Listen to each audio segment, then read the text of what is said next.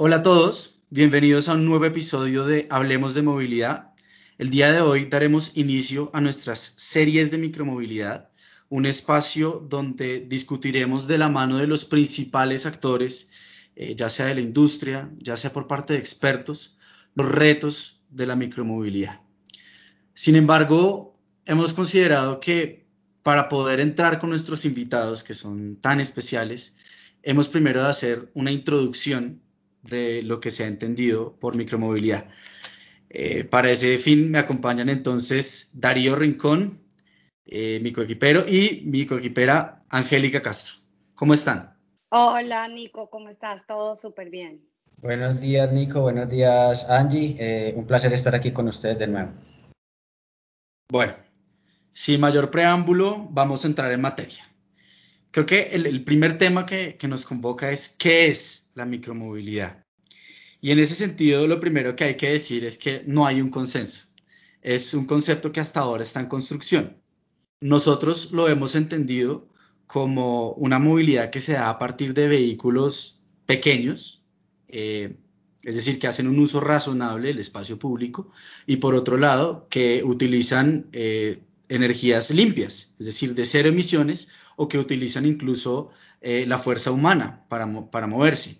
Eh, sin embargo, pues este tema, como les decía, no es pacífico. Hay quienes consideran eh, que de pronto esos vehículos pequeños caberían unos vehículos más grandes como los Segways, como los mopeds, como incluso algunas motocicletas. Y hay quienes creen que dentro de la micromovilidad debe excluirse a los vehículos que usan energía, eh, digamos, la, fuerza humana, puesto que estos deberían considerarse es vehículos no motorizados. Sin embargo, digamos, podemos encontrar como elementos comunes eh, el tamaño de los vehículos, la tecnología que usan y como punto adicional para qué sirven. Y este es el punto tal vez más interesante de la micromovilidad, porque hemos visto que estos vehículos que acabo de mencionar, que, donde pueden caber las bicicletas, las patinetas, sean estas eléctricas o de impulso humano, eh, no son necesariamente nuevas, ya llevan un tiempo entre nosotros. Entonces, ¿qué es lo realmente novedoso de esto? Pues una serie de innovaciones tecnológicas disruptivas que han llevado esto a otro nivel, que han llevado estos, eh, estos elementos a ser eh, meros hobbies o ocasionalmente medios de transporte, a ser verdaderos actores de la nueva movilidad.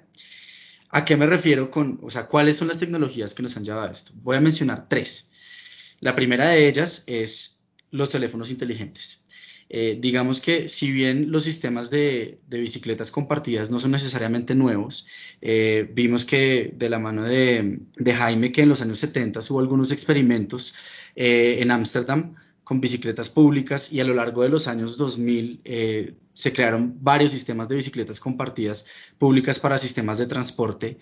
Eh, realmente el hecho de usted poder desbloquear una bicicleta o desbloquear una patineta con un smartphone es, una novedad y digamos que ha implicado ahorrarse una serie de costos a quienes, a quienes ofrecen estos servicios, digamos, en el sector privado.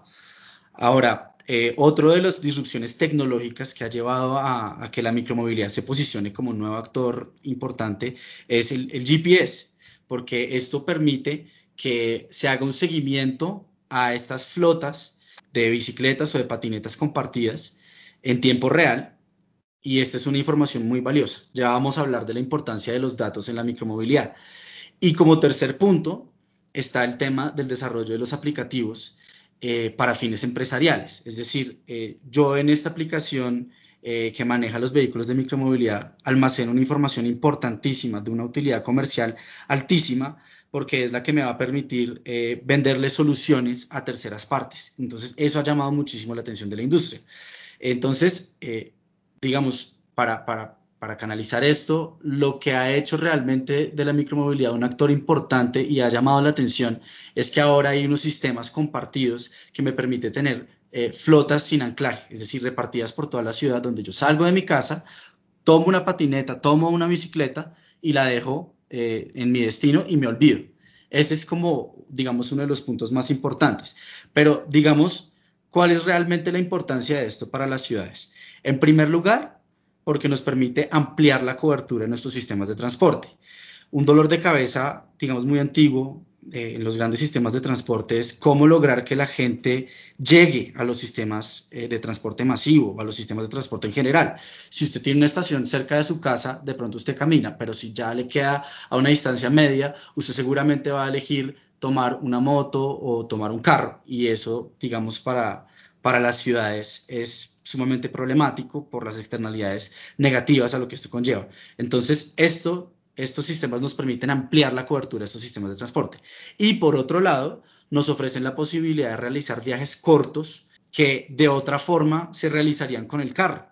Sin embargo, eh, este tema digamos que aún está por verse. Pareciera ser que en algunas ciudades eh, el uso de la micromovilidad efectivamente está reemplazando el uso del carro, pero hay otras donde pareciera ser que lo que está reemplazando es el uso del transporte público. Así que, para concluir, eh, este concepto de micromovilidad está en gestación, está en su juventud, está por verse, digamos, el alcance que va a tener, pero sin duda eh, está aquí para quedarse. Cierro con una cifra. Si para el año 2017 se hacían 28 millones de viajes eh, en bicicletas compartidas en Estados Unidos, para el año 2019 se hicieron 136 millones de viajes en vehículos de micromovilidad, es decir, bicicletas compartidas, patinetas compartidas. Las cifras son igualmente espectaculares eh, en Europa, de pronto en Latinoamérica no tanto, en Asia también son eh, absolutamente impresionantes, pero sin duda lo que podemos decir es cualquier persona en una ciudad grande del mundo ya está familiarizado con, las, con, la micromovilidad. Eh, sin embargo, esto ha suscitado una serie de retos regulatorios. ¿Qué hacen las ciudades, qué hacen los estados frente a esto? Y mi coequipero Darío Rincón nos va a contar un poco al respecto. Bueno, aquí a esto al Estado le deja unos retos pues bastante grandes, porque miremos que estamos pasando de un modelo donde venimos de un transporte público como ideal de movilidad en las ciudades, que se, se, fomentó grandemente desde los años 70 para acá en Latinoamérica, especialmente empezando por Brasil y ya en los años 2000 en Colombia en adelante con la implementación de los sistemas integrados de transporte en cualquiera de sus formas, pero que con el tiempo se ha visto que no han sido suficientes para para atender las necesidades de movilidad de las personas de las ciudades, haciendo necesario que eh, la comunidad, los empresarios, etcétera, pues tengan que recurrir a nuevas a nuevos métodos para que las personas puedan trasladarse de un lugar a, otro, sin llamar eso a un transporte público o sin llamarlo de, cualquier otra manera. Esos métodos eh, novedosos pues eh, empiezan por la misma moto que no es tan novedosa, pero que es un método que ha sido exitoso en la región. Eh, es, económico, es, es asequible, es rápido, es, eh, brinda versatilidad a quienes lo usan y, es una excelente herramienta de trabajo. Vienen a estas tecnologías de micromovilidad que llaman así, especialmente patinetas y bicicletas, sean eléctricas o no, donde se crean unos sistemas para complementar las, los trayectos de alimentación y desalimentación de los sistemas. Entonces empieza a, hacer un galimatías jurídico porque entonces el Estado dice, bueno, yo vengo de un modelo de servicio público donde yo tengo el control de todas las actividades eh, que comprenden los servicios conexos y complementarios. Yo tengo un control sobre el número de vehículos que me prestan, las rutas que me atienden, cuál es la tarifa que me pagan, etcétera, etcétera, y todo eso encaminado a un bienestar de la comunidad. Ahora bien, cuando entran todas estas tecnologías que llaman disruptivas, que se basan básicamente en sistemas de manejo de información y de, control de la operación por parte de un particular, el Estado es donde, es donde se ve en la disyuntiva. Yo cómo hago para que esta gente me funcione en orden para poder garantizar el bienestar de la comunidad, que es lo que a mí como Estado me compete realizar. En ese sentido, de lo que hemos podido hablar con, varios de los participantes, tal vez con todos de los que van a estar en esta serie de foros, lo que debe de buscarse en materia de regulación no es que el Estado sea un intervencionista total, sino que se vuelva en un aliado de esas nuevas soluciones para que ellas puedan encajar dentro de su modelo central de transporte público de las ciudades y a su vez con eso y con el concepto de planeación regional, pues se pueda llegar a lo que es un verdadero concepto de movilidad, que, donde puedan caber todas las soluciones. Y, y eso es lo que se llama hoy en día movilidad como servicio, que es el, el más. ese, ese más debe estar controlado ya en unos servicios eh, centrales de, de, de, información gestionados por la ciudad que también requiere una importante eh, inversión no tanto en lo tecnológico, sino en, lo, en la transversalización de las funciones, roles y competencias de todos los actores que hay en las regiones. Básicamente, para, para comenzar, eso sería eh, lo, que, lo que al Estado ahora le, le debe de preocupar para poder eh, gestionar y avanzar en ese modelo de movilidad. Eh, ya Angie nos va, nos va a indicar un poco más sobre la visión que ella tiene desde el concepto de ciudad y sobre su experticia con el trabajo con las regiones para avanzar en estos tipos de soluciones, pero más desde, lo, desde la ingeniería de transporte como tal. Bueno, pues en estos programas que vienen hacia adelante, después de esta introducción que les estamos haciendo los tres, va a ser muy chévere poder oír a las diferentes personas desde sus diferentes perspectivas. Tenemos dos representantes de, del sector eh, privado con sus iniciativas de, de, de la micromovilidad, una ex CEO del IME y eh, uno de los precursores de MU o eh, socios de, de MU actualmente, contando sus experiencias directamente desde la perspectiva de iniciativas privadas. Tenemos a Iván de la Lanza de Ecobici en Ciudad de México, que es tal vez dentro de los temas de, de bicicleta pública incentivado y realizado por el, eh, la Ciudad de México, o sea, por el sector público como una iniciativa pública y dentro del contexto de, de, la ciudad, pues de Ciudad de México, además que no es cualquier ciudad. Entonces es muy interesante esa perspectiva pública también.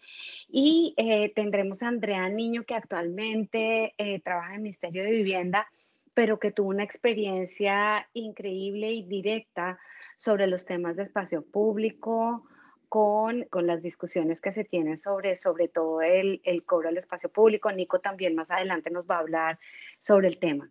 Entonces, realmente es bien interesante todos los programas que vienen hacia adelante. Los invitamos a que los escuchen todos y puedan tener su propia opinión respecto a las diferentes perspectivas que hay sobre este tema unos números interesantes también eh, para poder empezar ese tema de bajarnos a la ciudad y es mm, Azopartes, eh, que no necesariamente es una fuente eh, totalmente oficial, porque eh, secretarías de movilidad de los diferentes departamentos y municipios también tienen sus propios números.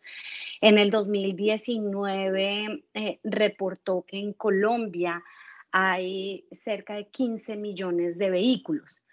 Y de esos, que es el número más eh, terrible eh, y, creo que a todos nos impacta mucho por el crecimiento que ha tenido, es que el 57%, o sea, casi 9 millones, o sea, 8 millones y medio de vehículos son motocicletas.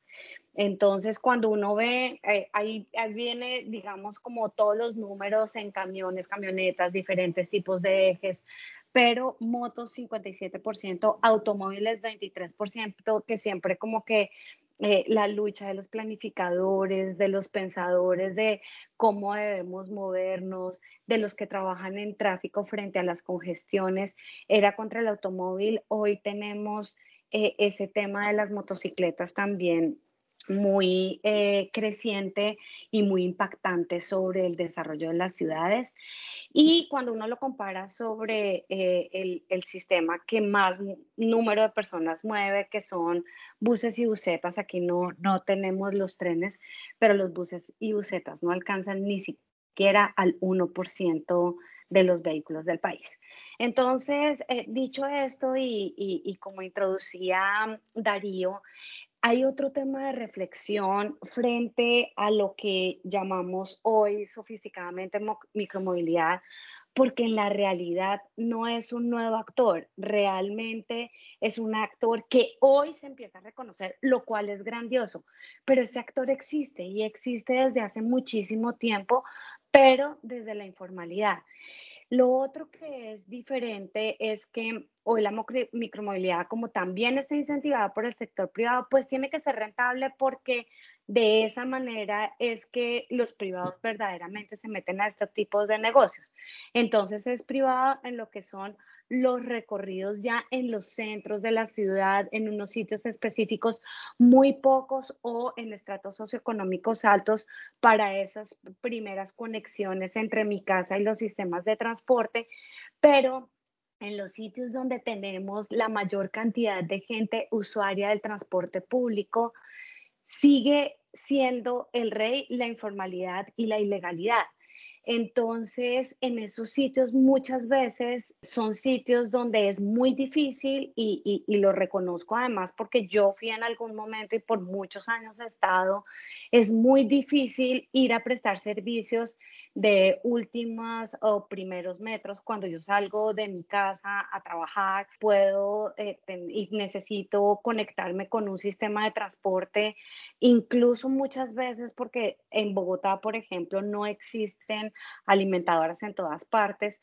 Hay gente que tiene que caminar 30 minutos, entonces ahí las opciones son, eh, digamos, muy difíciles porque para el Estado es muy costoso ir y prestar ese servicio, ir y regular ese servicio, ir y mirar y decir cómo se presta este servicio y entonces como que volteamos los ojos y decimos, que lo preste la informalidad porque yo no soy capaz.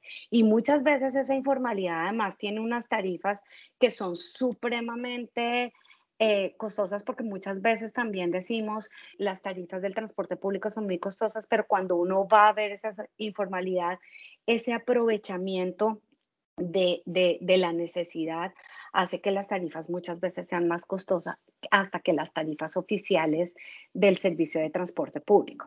Entonces, eh, tenemos, por ejemplo, en eh, Cali, en las laderas, donde el mototaxismo hace, eh, está sectorizado incluso por pandillas, donde uno no puede, un, un, mototaxi no se pasa de un lado a otro, y cuando se construyó el cable, eh, el cable tenía una demanda prevista, la demanda no se ha dado porque hay unas eh, externalidades, por ejemplo, el peligro de la gente llegar a la última estación después de las seis o siete de la noche, donde eh, la gente se siente completamente insegura de irse a pie esos últimos metros, entonces prefieren no tomar el cable, sino que en la pata del cerro cogen su mototaxi informal, ilegal, para poder subir hasta sus casas. Entonces, este tema de los ciudadanos que verdaderamente, porque unos son los que necesitamos bajar del carro, pero también existe una responsabilidad social del Estado frente a los que no tienen otra opción diferente que el transporte público y por eso el tema, y vuelvo y lo conecto aquí con las motocicletas, de eh, las ventas de motocicletas son una explosión, porque hoy más o menos con la cédula le dan a uno una moto y cuando uno no hace todas las cuentas bien, sino solamente la de la, de la, tarifa, casi que con lo que paga una tarifa de transporte público puede comprarse una moto. Entonces tenemos que tener mucho cuidado, esto es, es, eh, es eh, una visión de ciudad frente a esos sitios donde es muy difícil regular, es muy difícil prestar el servicio, es muy difícil controlar, pero donde existen las mayores necesidades. La, la, micromovilidad también y qué pudiéramos hacer frente a ese tema.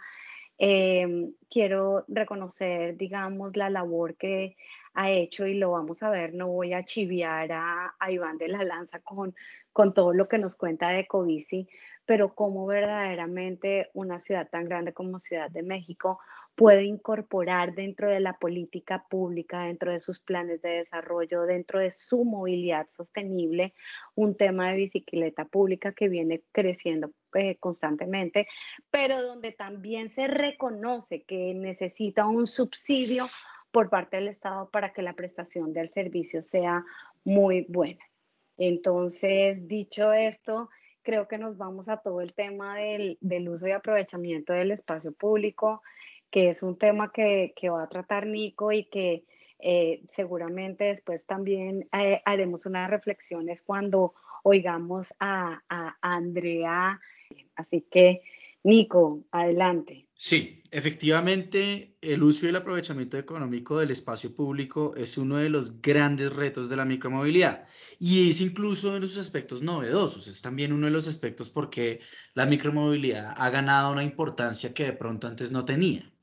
Y es, eh, resulta que estos sistemas de bicicletas y de patinetas compartidas que son ofrecidos por actores privados se dan justamente en el espacio público una parte de ellas. Este es uno de los diversos negocios que ha surgido. Eh, alquilar patinetas o bicicletas en el espacio público eh, para que una persona simplemente la tome donde la encuentra y luego la deja en su punto de destino. Eso, digamos, en principio nos trae dos retos desde el espacio público. El primero es, ¿este privado realmente está obteniendo un beneficio económico derivado del uso del espacio público? Y eso, digamos, implica que la ciudad, digamos, de alguna forma recibe una retribución por permitir ese uso. Entonces, eh, nosotros vamos a ver de la mano de nuestros entrevistados que esta retribución es uno de los temas más complejos porque dificulta muchísimo el modelo de negocio. Muchos actores, digamos, nos han comentado off the record de alguna forma que, este tema realmente los ahoga financieramente, pero a la vez eh, tendremos la voz de Andrea Niño, quien nos va a hablar de aprovechamiento económico del espacio público y nos dice, pero es que el aprovechamiento económico del espacio público no puede ser gratis. Hay alguien que se está lucrando del uso del, del, uso del espacio público, luego tenemos que, que como ciudad beneficiarnos de alguna forma. Ahora, el, el quid del asunto es cómo vamos a medir ese, ese beneficio, cómo lo vamos a cuantificar. ¿Lo vamos a cuantificar económicamente? Lo podemos considerar como en especie a través de la entrega de unos datos derivados de, la operación de estas empresas de micromovilidad o vamos a tener en cuenta también el beneficio eh, en materia, digamos, de salud pública que nos trae el que la gente se esté moviendo eh, en bicicleta o se esté moviendo en patineta en vez de moverse en, en carro o en vez de usar el transporte público. Entonces, eh, estos son los temas que todavía están por verse. Las aproximaciones que han tomado las ciudades son muy diversas. Eh, hay unas ciudades que han elegido no cobrar, eh, como por ejemplo es el caso de Berlín. Berlín no le cobra a los operadores de patineta.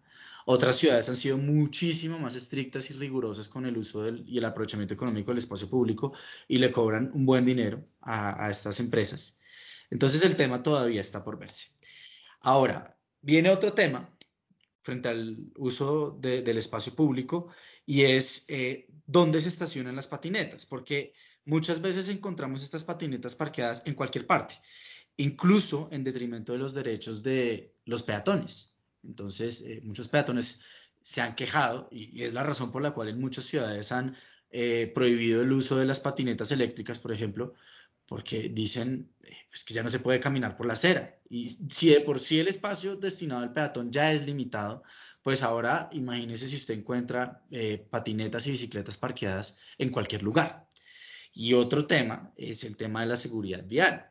Este es un tema, digamos, relacionado con el espacio público de alguna forma, porque eh, muchas veces eh, quienes usan patinetas o usan bicicletas eh, toman la decisión de ir por el andén porque desafortunadamente no existe la infraestructura, digamos, para moverse por todas las a través de la micromovilidad y entonces surgen accidentes con peatones o surgen accidentes con otros actores de la vía.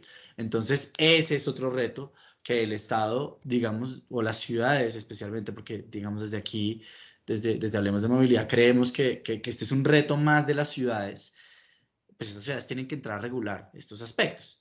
Ahora, yo les hablaba de los datos y de la importancia de los datos en la micromovilidad.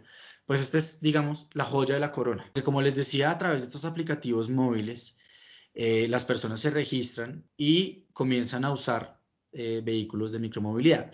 Y estas aplicaciones guardan información respecto de qué desplazamientos hice yo, a qué hora. Eh, por más de que esta información se, se anonimiza, eh, usted puede saber desde el punto de vista de la ciudad, y es el interés de la política pública, eh, la gente eh, a, qué horas se está movilizando hacia qué puntos, cuáles son los verdaderos desplazamientos que la gente está haciendo y hacia dónde se está moviendo. Entonces, en ese sentido, pues todos los datos que ofrecen estos aplicativos pues, son una mina de oro para las ciudades para el diseño de políticas públicas. No obstante, eso no está exento de riesgos. ¿Cuál es el riesgo? Primero, para la privacidad del usuario, porque el usuario, por más de que la plataforma hace su mejor esfuerzo por anonimizar la información y, que, digamos, no haya una forma de saber que el usuario X eh, es Nicolás Marín, los hackers van unos pasos más adelante y realmente a través de unas técnicas muy sofisticadas se puede llegar a saber quién es esta persona. Entonces yo puedo, ah, digamos, saber una información muy privada de una persona, por ejemplo hacia dónde va, a qué horas, a través de estos datos que tienen estas aplicaciones. Entonces ahí hay un riesgo. Y a ese riesgo se ve acentuado porque las ciudades, obviamente, al ver este potencial, le están exigiendo a las aplicaciones, eh, a estas aplicaciones, que compartan esa información. Entonces, hay tres partes interesadas. Primero, el privado que hace unas inversiones para crear unos datos.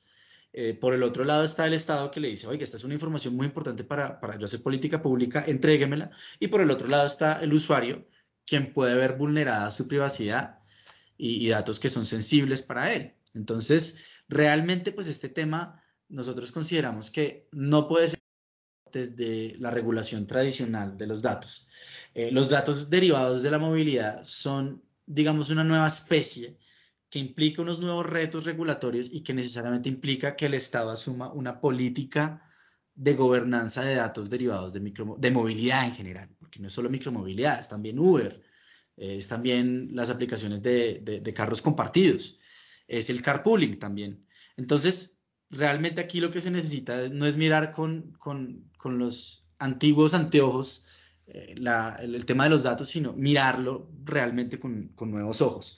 Entonces, digamos, dejo planteados estos dos retos que son centrales y de los cuales vamos a estar discutiendo a lo largo de todos estos capítulos y que realmente, pues, digamos, son un llamado al Estado a que reconsidere las viejas categorías, repiense la movilidad y el espacio público, que normalmente se han visto como, como temas separados eh, digamos en, nuestro caso, abordados por incluso distintas instituciones. Una cosa es lo que hace el Ministerio de Transporte, otra es la que hace el Ministerio de Vivienda, Ciudad y Territorio, pero que realmente son cosas que, que, están muy, muy, muy entrelazadas y que en materia de política pública deben ser abordadas en conjunto. Entonces, eh, dejando este tema sentado, Angélica, yo, yo, te quiero preguntar, bueno, tú nos has planteado, digamos, los retos que, que presenta este tema de la micromovilidad eh, digamos, en, contextos eh, de, periferia o en contextos de, zonas alejadas de la ciudad. Pero entonces, ¿qué tipo de alianzas público-privadas deben darse para sacarle el mayor provecho a la micromovilidad? Nosotros hemos visto que algunas ciudades incluso han optado por exigirle a los operadores que tengan planes eh, dentro de su operación para ofrecer mayor accesibilidad a las poblaciones más vulnerables e incluso ofrecer precios diferenciados para las personas de bajos ingresos. Pero ¿cómo, cómo ves tú el tema ya aterrizado esto en un contexto latinoamericano? ¿Cómo hacemos para sacarle jugo a esto de forma inclusiva? Sí, este tema em, Mm, del recurso es, es un tema súper importante, no en la micromovilidad, no en la micromovilidad, no en el transporte, sino en todo. Y es de donde carajos uno saca la plata para poder hacer lo que tiene que hacer. Y eh, si uno se da cuenta, pues eh, los planificadores, los abogados, todos tenemos muchas ideas desde el sector privado, los empresarios, pero definitivamente si un proyecto no es factible, incluso para el Estado, pues eh, nuevamente digo, eh, se de, de, no mirar y dejar hacer o eh, existen alternativas como la que acabas de, de, poner. Pero lo que es importante aquí es que alguien tiene que poner la plata y vuelva a retomar lo que decía de la ecobici, el tema de, de cuánto te, porque muchas veces, y solamente me voy a restringir aquí a la, a la bicicleta, muchas ciudades han pensado que el tema de la bicicleta pública es, ay, me compro unas bicicletas, las pongo y, y, y listo. Eso les, las bicicletas son baratas, les hago un mantenimiento y cuando ya empiezan a ver la operatividad de un sistema de bicicletas de transporte público, se dan cuenta de una cantidad de problemas impresionantes. Solamente voy a mencionar uno para no alargar esta, esta cosa, y es el tema de lo que se llama el balanceo. Entonces, todo el mundo va en un sentido, pero necesita que en las estaciones... Em, que existen, pueda yo llegar y haber bicicletas, porque si no hay bicicletas, pues como que no tiene ningún sentido. Y entonces, ese transporte de las bicicletas de una estación a otra, cuesta mucha plata y cuando tú tienes muchas estaciones, pues eh, esto se te puede convertir en, una cosa muy grande. También em, recuerdo que en uno de los capítulos que grabamos, eh, Nico, creo que fue el de, sí, el de Miguel Ocampo de Mubo, él decía que la vida útil de las bicicletas es mucho menos que lo que ellos habían previsto eh, inicialmente en el negocio. Entonces, vuelvo y, digo que todos estos temas de plata son muy importantes. Y siendo esto, digo una segunda parte antes de contestar concretamente tu pregunta, Nico, y es que... Eh, también el Estado tiene que ser consciente de que su negocio no es financiero su negocio es económico, es socioeconómico. Y también ahí hicimos una reflexión y es chévere porque esa pregunta se la hicimos a Andrea y Andrea la responde desde la perspectiva del Estado y es, ¿por qué uno no podría hacer convenios con el público diciéndole, listo, yo, yo he estado, si esto no le está dando como negocio, le dejo el aprovechamiento del espacio público sin remunerarlo con dinero pero usted me se encarga de tener racks de bicicletas y bicicletas permanentes en eh, los sitios cercanos a estaciones de los sistemas de transporte, porque ese, ese, ese toma y dame es bien importante en la relación público-privada. Uno no le puede exigir a un privado que pierda porque es que el negocio de los privados es ganar plata. Y eso es muy difícil muchas veces de entenderlo, pero por eso Estado eh, eh, público y privado en asociaciones es, es bien importante. Y en ese tema de aprovechamiento del espacio público, por beneficio del ciudadano, tiene que haber un reconocimiento de esos beneficios a través de una evaluación socioeconómica que permita al Estado reconocer es que el Estado es responsable no de ganar dinero, sino de dar bienestar al ciudadano. Y por eso en muchas ocasiones, no estoy diciendo todas, si es posible en un negocio que sea remunerado el Estado a través de dinero, es maravilloso, pero si no, esa compensación en la relación público-privada tiene que aprovecharse y yo creería que en algunos casos de estos de, de asociaciones público-privadas con para la micromovilidad sería bueno. Hoy estamos parados muy en dos orillas diferentes. Creo que tanto los públicos como los privados hay ciertas aproximaciones, pero cuando esas aproximaciones empiezan a tener temas de en, en, temas de normas y temas regulatorios, usted tiene que hacer esto, el, privado también se defiende mucho porque pues obviamente quiere ganar lo máximo, pero en, en, en, las remuneraciones también. Entonces, lo, la que pierde al fin y al cabo es la, la ciudad y la ciudadanía en esta falta de acuerdos. Y por último, frente a este tema, hay una cosa muy interesante y muy importante que es lo que con lo que empezaste eh, eh, la pregunta, Nico, y es que em, hoy, por ejemplo, para el caso de Bogotá, en el plan de desarrollo de Bogotá, se le permite a los operadores privados del transporte público tener otros modos de transporte que eh, le permitan eh, complementar sus viajes. Y em, en conversaciones con varios de los operadores, en algunos webinars que hemos tenido con los operadores, yo les pregunté directamente si ellos estaban eh, dispuestos a eso. Y la respuesta contundente es sí, porque ellos reconocen también que hoy están perdiendo muchos pasajeros, no solamente porque se van nuevamente, como tú decías al principio y, y, Darío también en su introducción general, no solamente al vehículo particular, sino muchas veces la gente por no pagar una tarifa y si no tiene una bicicleta se va caminando eh, horas porque el tiempo, que es eh, lo que hacemos los planificadores de transporte, valorar objetivamente el tiempo, el tiempo vale muy poco frente a lo que vale pagar una tarifa. Entonces, sí hay mecanismos, sí hay algunos... Eh, em, incentivos para que se puedan, pero el Estado, para que se pueda prestar el servicio y mucho más organizado y con seguridad operacional, como tú eh, también lo comentabas, la necesidad de, de la seguridad vial es súper importante, que es lo que más le teme uno eh, y los que se encargan de los temas de salud a la prestación de servicios informales e ilegales, porque al no haber ningún tipo de responsabilidad, pues uno ve una prestación de servicio en unas condiciones absolutamente riesgosas para los usuarios y pues no, no, no, es, es tanto micro el tema que termina uno como Estado no haciendo nada.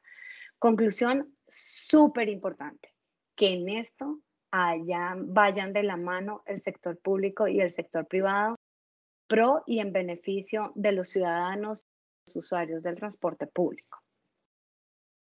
Bueno, ya llegamos como, como a nuestro final. Vamos a tener unas últimas palabras de conclusión de Darío Rincón, Darío Genial, que, que con estas cosas el tiempo se pasa volando, pero que tú hagas como, como esa conclusión para después oír nuestros cuatro súper interesantes programas sobre este tema. No, eh, ya parado desde el punto de vista de la regulación y después de la amplia exposición que, que hemos hecho sobre los problemas que atañen a la micromovilidad y su implementación en las ciudades, yo creo que de fondo lo que hay que mirar es que no estamos hablando desde el concepto de transporte como tal, sino del concepto de movilidad y que eso lleva implícito el reto para las autoridades de que su estructura institucional, de su, estructura, de cómo tienen divididas sus labores, por un lado tienen el espacio público, por el otro lado tienen el tránsito, por el otro lado tienen el transporte, eh, por el otro lado tienen la planeación de la ciudad.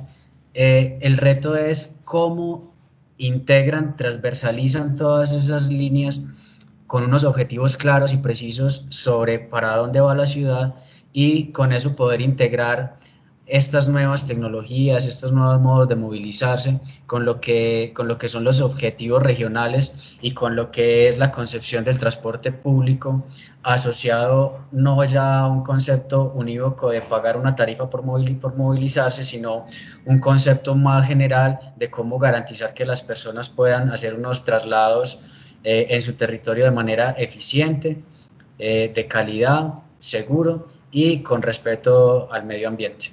Yo creo que ese es el reto y yo creo que ya con eso podemos eh, empezar a, a, escuchar lo que nos dicen las personas que hemos invitado a nuestros, a nuestros programas. Un saludo a todos.